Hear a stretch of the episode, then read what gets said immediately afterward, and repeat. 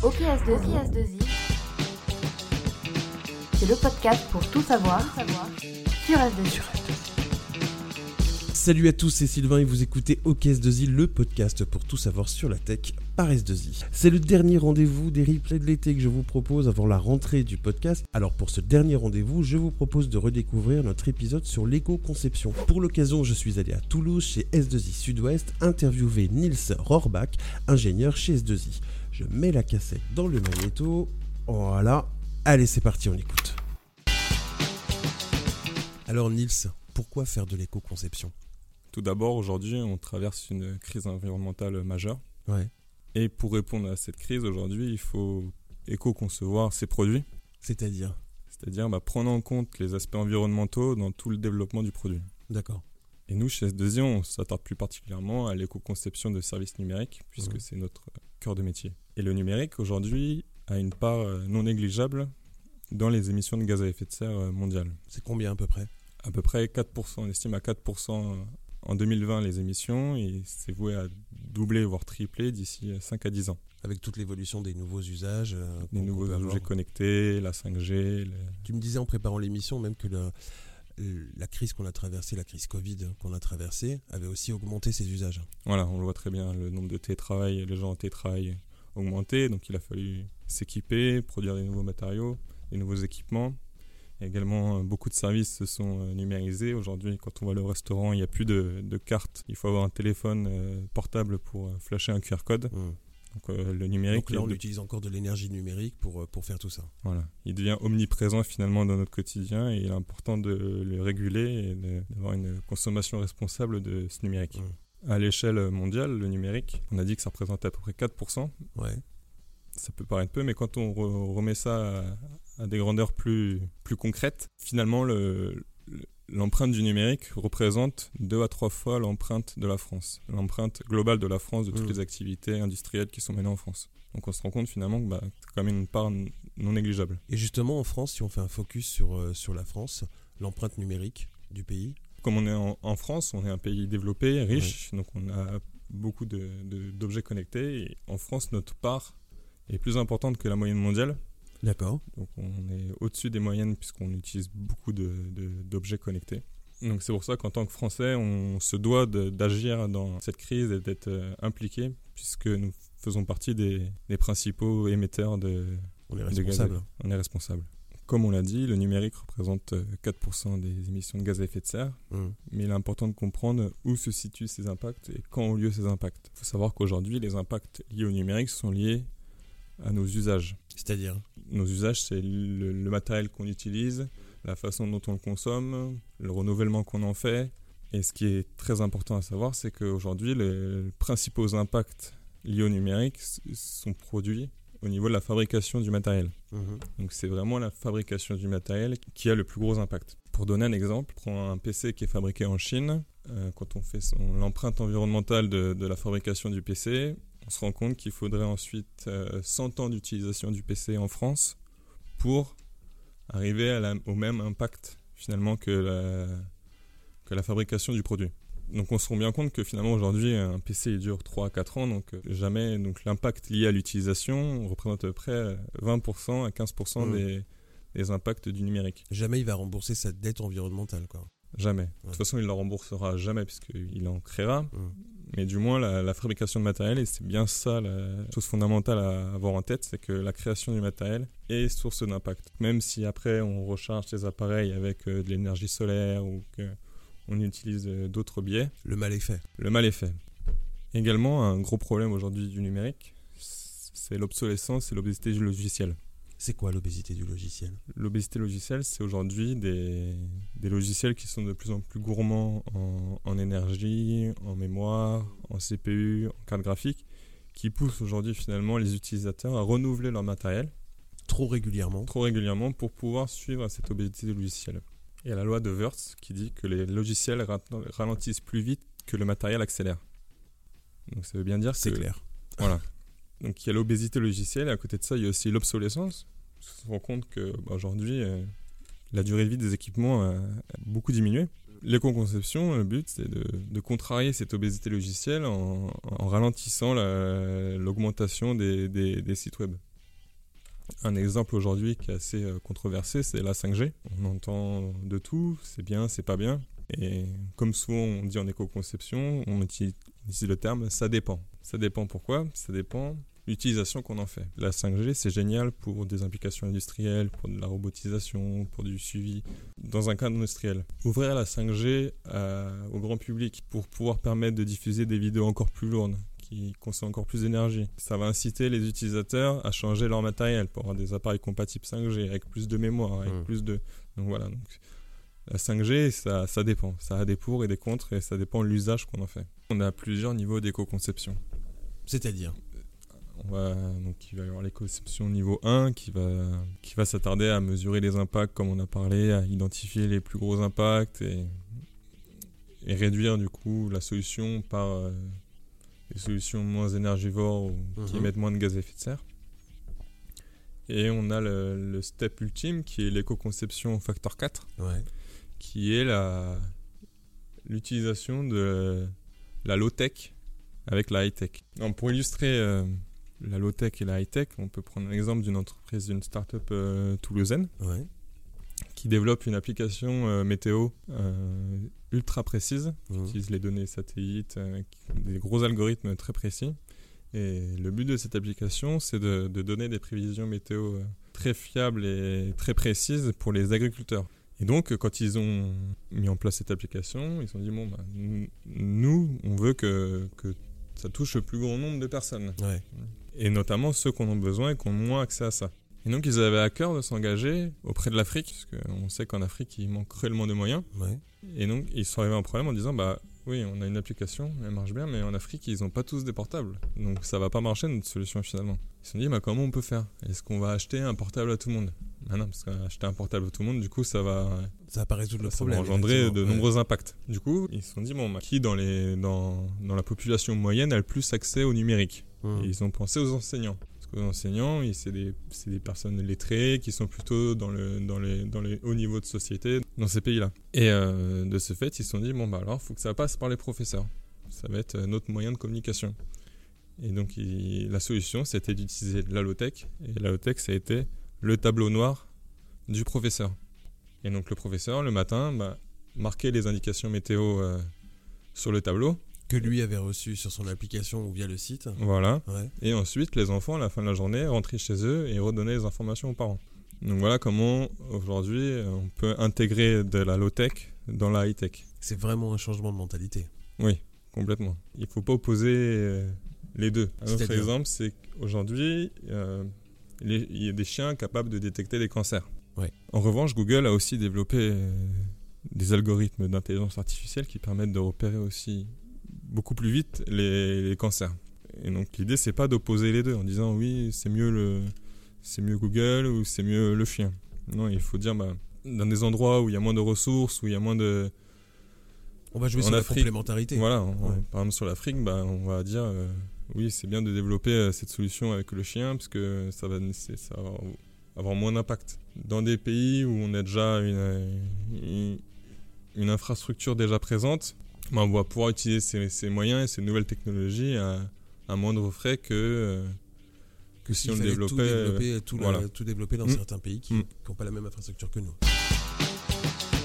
Alors justement, Nils, comment on fait ça? Comment on fait de l'éco-conception? Alors l'éco-conception, on s'improvise pas l'éco-conception. C'est comme mm. aujourd'hui, c'est quand même cadré par une norme, la norme ISO 14062, qui dit qu'il faut prendre l'intégration des contraintes environnementales dans la conception des produits et de services selon une approche globale et multicritère. c'est vraiment cette approche globale qu'il faut prendre en compte quand on fait de l'éco-conception. L'éco-conception rentre aussi dans le, dans le développement durable et doit répondre aux trois piliers du développement durable, qui est la préservation de l'environnement, l'équité sociale et l'efficacité économique. c'est-à-dire qu'il faut, au-delà d'une éco-conception technique, mhm. penser aussi à l'aspect sociétal du service numérique et de l'impact qu'il va avoir au niveau sociétal. Mhm. J'imagine qu'après, il y a une démarche pour faire tout ça. Voilà. Ensuite, c'est assez cadré, donc la norme ISO 14062 euh, détaille un peu euh, la démarche. Donc c'est une démarche euh, globale. Et c'est vraiment ça qu'il faut avoir en tête aujourd'hui. C'est-à-dire que on ne conçoit pas un logiciel ou un site web ou c'est pas en, optimisant des lignes de code qu'on fait l'éco-conception finalement. Ouais. On éco-conçoit un acte métier. Prenons un exemple. Euh, aujourd'hui, si je veux réserver un, un billet de train, Mmh. je vais sur le site, site de la SNCF et je réserve un billet de train. Donc, si le site de la SNCF euh, est mal fait, on va pas juste te dire ouais, euh, il y a trop d'images, il y a trop de vidéos, il prend trop de place, on va essayer d'optimiser ça. On va plutôt partir d'une approche globale en disant bah quel est l'objectif de ce site? Réserver un billet de train. Mmh. Et on va faire un peu le parcours utilisateur en disant bah voilà l'utilisateur pour réserver un billet de train il a besoin bah, d'avoir un ordinateur à lui, d'avoir une box, une connexion internet qui vient communiquer au serveur de la SNCF et ainsi de suite. Et du coup on a vraiment la chaîne complète de l'acte métier qui est de réserver un billet de train. Et grâce à ça et un outil qui est indispensable à l'éco-conception qui est l'analyse de cycle de vie, donc qui permet du coup d'analyser les impacts environnementaux à toutes les étapes du cycle de vie, donc que ce soit la fabrication, Mhm. l'utilisation, la fin de vie. Et cette analyse de cycle de vie, bah, du coup, va faire remonter les sources d'impact. Bien souvent, finalement, comme on a dit en présentation, les- la, la majorité des, des- des impacts ont lieu lors de la fabrication des équipements.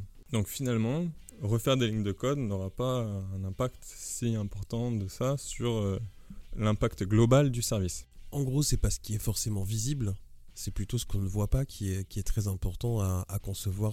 C'est ça. Parce qu'on se dit, bah oui, il faut aller sur le site internet, il faut un ordinateur pour aller sur le site euh, de la SNCF, mais moi j'ai déjà un ordinateur, donc de toute façon, ça n'a Mm. pas d'impact. Mmh. Mais vu que tout le monde utilise ça, bah, c'est un peu le serpent qui se mord la queue et tout le monde se renvoie la balle.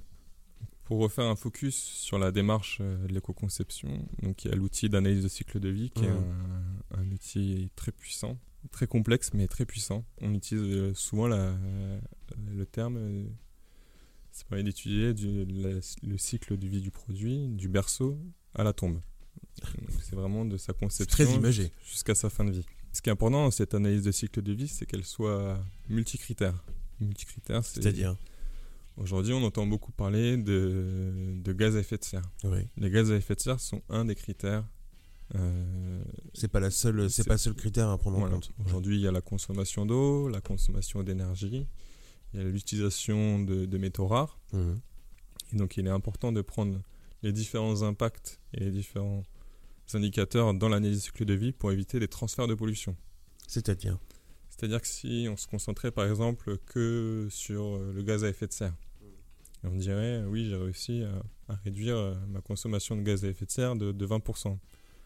À côté de ça, la solution que j'ai choisie elle fait consommer 4 fois plus d'eau. Oui, donc au, au final. Donc euh, au final, le gain, il- le gain global euh, sera nul. mmh. Donc c'est pour ça qu'il est vraiment très important d'avoir une vision multicritère pour éviter les transferts de pollution. L'analyse du cycle de vie d'un produit ou d'un service permet aussi vraiment d'avoir une vue d'ensemble et d'être un facteur de décision. Tout à fait. C'est c'est un élément clé du coup dans, les- dans la décision aujourd'hui de- des solutions qui vont être choisies, puisqu'on on, on aura en main les, les impacts et on pourra les maîtriser. La solution choisie sera liée au résultat de l'analyse de cycle de vie. Mm. Aujourd'hui, l'analyse de cycle de vie, c'est quand même quelque chose euh, d'assez compliqué. Pourquoi? L'analyse de cycle de vie, ça existe euh, depuis longtemps sur euh, beaucoup de secteurs, le textile, l'agroalimentaire, c'est très bien maîtrisé aujourd'hui. Il y a beaucoup d'outils qui sont capables de faire ça. Les impacts de chaque produit, les impacts unitaires de chaque produit sont, sont bien connus et permettent ensuite de, de modéliser la répartition des impacts. Pour le numérique, c'est plus compliqué, c'est quelque chose d'assez nouveau où on ne maîtrise pas aujourd'hui tous les impacts euh, des éléments constituants d'un service numérique. On est encore au balbutiement. Voilà. Aujourd'hui, les... ça coûte cher de faire ces démarches-là, donc euh, les, les fournisseurs d'équipements n'ont pas forcément les, données pour euh, produire. Donc, il y a des organismes indépendants qui essayent un peu de sortir des bases d'impact. Mmh. Donc, ce qu'ils font, c'est qu'ils prennent un ordinateur, euh, des, des serveurs et ils les démontent complètement. Ils pèsent chaque composant. Voilà, il y a tant de grammes d'aluminium, euh, etc. Et grâce à ces petites, ces petites décortications et une modélisation, ils arrivent à en sortir un impact environnemental. Donc aujourd'hui, on a des, des- des chiffres un peu qui vont nous dire euh, un PC portable, euh, ça a un tel impact. Mmh. Mais c'est c'est c'est pas précis du tout puisque des PC portables il y a des configurations Mattel euh, nombreuses et donc euh, bah, finalement on se rend compte que d'un PC à l'autre euh, ça peut doubler Ouais. voire tripler les impacts. Alors Nils, quels sont les avantages et inconvénients de faire de l'éco-conception Les avantages sont faciles à trouver puisque c'est avant tout un gain écologique. Il y a également, euh, Ça c'est sûr. à ne pas négliger, c'est un gain économique. À terme ou dès le départ Comme on a dit que le matériel avait le plus gros impact, aujourd'hui, donc en cherchant à diminuer notre impact, on va chercher à diminuer notre consommation et nos achats de matériel. Mhm. Donc cette diminution va entraîner des gains économiques, parce qu'on va chercher à diminuer aussi notre consommation d'eau, notre consommation d'électricité. Donc tous ces, tous ces gains vont, se- vont- vont se transformer en gains économiques. Donc l'éco-conception euh, améliore aussi l'image de marque. Il y a également euh, des gains sociétaux C'est-à-dire? Avec un changement du modèle économique. C'est-à-dire qu'aujourd'hui, une entreprise qui va faire beaucoup de publicité sur son site, Ouais. mais qui sera pas très lisible, bah, va peut-être euh, se dire bah, finalement, de faire de la publicité, je vais peut-être euh, alléger mon site, euh, qui, soit plus qui soit lisible en 3G ou euh, Qui soit plus accessible. soit en plus fait. accessible et Ouais. finalement toucher un plus grand public. L'éco-conception, c'est un changement de mentalité. Complètement. Complètement. C'est vraiment cette vision globale qu'il faut avoir et arrêter de rester juste devant. Soit du numérique, soit du textile, soit. Voilà. faut, faut, faut prendre vraiment le monde dans sa globalité pour, ça. voir quel impact tout ça a sur, a sur le monde. Voilà. Au début, c'est pas facile, on s'y perd, et d'autant plus pour le numérique. Parce que le numérique aujourd'hui, c'est quelque chose euh, un peu d'invisible et d'impalpable. Donc, quand on va faire une analyse de cycle de vie d'un site internet, il va transiter par des data centers euh, Mm. qui- qu'on ne connaît pas, qu'on ne maîtrise pas, qu'on ne peut pas mesurer les impacts. Mais Nils, il y a aussi des inconvénients à l'éco-conception. Quand même, il y en a quelques-uns. Bien sûr, c'est pas l'éco-conception de services numériques n'est pas simple. Tout d'abord parce que c'est une nouvelle méthode aujourd'hui. Donc il n'y a pas de tout ce retour d'expérience qu'il peut y avoir eu sur le, le textile ou l'agroalimentaire. Mhm. Comme on l'a dit, les facteurs d'impact ne sont pas tous disponibles aujourd'hui. Donc pour C'est-à-dire un facteur d'impact, c'est euh, l'impact que- qu'a unitairement un, un téléphone, un serveur, euh, une transfert de données d'une box à l'autre. Ces impacts sont aujourd'hui des ordres de grandeur et ne sont pas précis. Ouais. Donc ça permet de donner des, une ordre de grandeur, un ordre d'idée des- des- d'où ont lieu ces impacts. J'imagine aussi que il faut que tout le monde joue le jeu, tous les acteurs euh, qui sont concernés par le, le cycle de vie jouent le jeu. Ça passe du, du, du fabricant d'équipement, qui doit donner les impacts euh, des équipements qu'il produit. Ça passe également par les fournisseurs euh, de services cloud, qui doivent également euh, bah, donner leur consommation et de leur data center. Il y a de la résistance ou pas? On n'appellera pas ça de la résistance, plus aujourd'hui par euh, complexité. D'accord. C'est par complexité, par euh, les moyens financiers que ça demande aujourd'hui. Mhm. Donc c'est pas de la résistance, mais c'est vrai que les, les enjeux financiers sont souvent un frein. à- C'est l'investissement humain. C'est l'investissement. Et alors chez S2I, Nils, ça se passe comment l'éco-conception? J'ai pu être euh, formé et certifié par l'Institut numérique euh, responsable, Mhm. donc certifié en éco-conception de services numériques euh, appliqués web. Donc l'éco-conception chez S2I, c'est ça fait partie de- du plan RSE national. Aujourd'hui, euh, S2I, S2I veut développer une identité durable. Donc l'éco-conception euh, fait partie, va faire partie intégrante de nos activités. Mhm. Donc euh, pour commencer, on a, on a déployé des formations, des sensibilisations auprès de tous les collaborateurs afin qu'ils puissent avoir les éléments clés euh, en main, Mhm. notamment euh, avoir cette démarche globale, avoir, euh, savoir où se situent les impacts, quand ont lieu ces impacts, pour que bah, finalement on les, on l'ait en tête et que quand on réfléchisse à une solution, bah, on se dise oui mais il faut que je réfléchisse aussi à, à tout ce qui est en amont, en aval, euh, qu'est-ce que ça va devenir. C'est une première étape avec l'appropriation euh, du concept euh, par les collaborateurs euh, dans leur quotidien. Mhm. On va essayer d'aller plus loin et d'avancer plus, plus vite parce que ça urge et aujourd'hui les demandes clients sont de plus en plus nombreuses sur ce sujet et on va essayer de décliner l'éco-conception sur différents secteurs d'activité qu'on a, donc l'éco-conception de sites web, l'éco-conception logicielle et l'éco-conception de systèmes embarqués. On va essayer de faire une synergie entre les différentes euh, agences en France, puisque, comme on l'a dit, euh, il, faut différentes, euh, il y a différents secteurs d'activité où on fait de l'éco-conception. À Toulouse, on est plus euh, orienté euh, système embarqué, un peu de développement logiciel. Et il y a deux agences qui sont beaucoup plus spécialisées dans les sites web, les choses comme ça. Donc les, les compétences et les profils ne seront pas forcément à Toulouse. Et c'est pour ça qu'on a besoin de tout le monde et des compétences de tout le monde pour euh, réussir à homogénéiser les méthodes et à fédérer le plus grand nombre euh, de collaborateurs. Nils, quand on s'engage dans l'éco-conception comme ça dans une entreprise, on sent que c'est euh, quelque chose d'assez personnel aussi pour toi. Oui, oui, totalement. Tu as toujours été euh, très euh, sensible à la cause environnementale J'ai été sensible et il y a eu un, un événement qui a marqué un peu euh, la suite de ma carrière. Ouais. J'ai repris les études euh, il y a quelques années en formation continue euh, pour devenir ingénieur dans une école à Toulouse. Au sein de le programme de cette formation était beaucoup axé sur les valeurs, sur les nouveaux systèmes de management participatif, collaboratif, et surtout sur les valeurs et sur la prise en compte des, des valeurs bah, dans notre quotidien. Pour pouvoir s'épanouir professionnellement, je pense qu'il est indispensable de retrouver des valeurs personnelles dans son travail, sinon on pourra on ne pourra pas s'épanouir. Et moi, je sentais bien qu'il y avait quelque chose qui me bloquait, qui me gênait dans mon quotidien et que, et que j'arrivais pas à trouver euh, la raison de, de cette gêne. Et donc, c'est suite à cette formation où je me suis dit, bah non, finalement, mes valeurs personnelles, je veux qu'elles soient aussi dans, mes, dans mon travail euh, professionnel. Et donc, c'est à partir de là que bah, j'ai décidé de m'engager dans la responsabilité numérique, puisque c'est des valeurs qui me tiennent, qui donnent du sens à mon travail et qui permettent de m'épanouir au quotidien euh, chez S2I.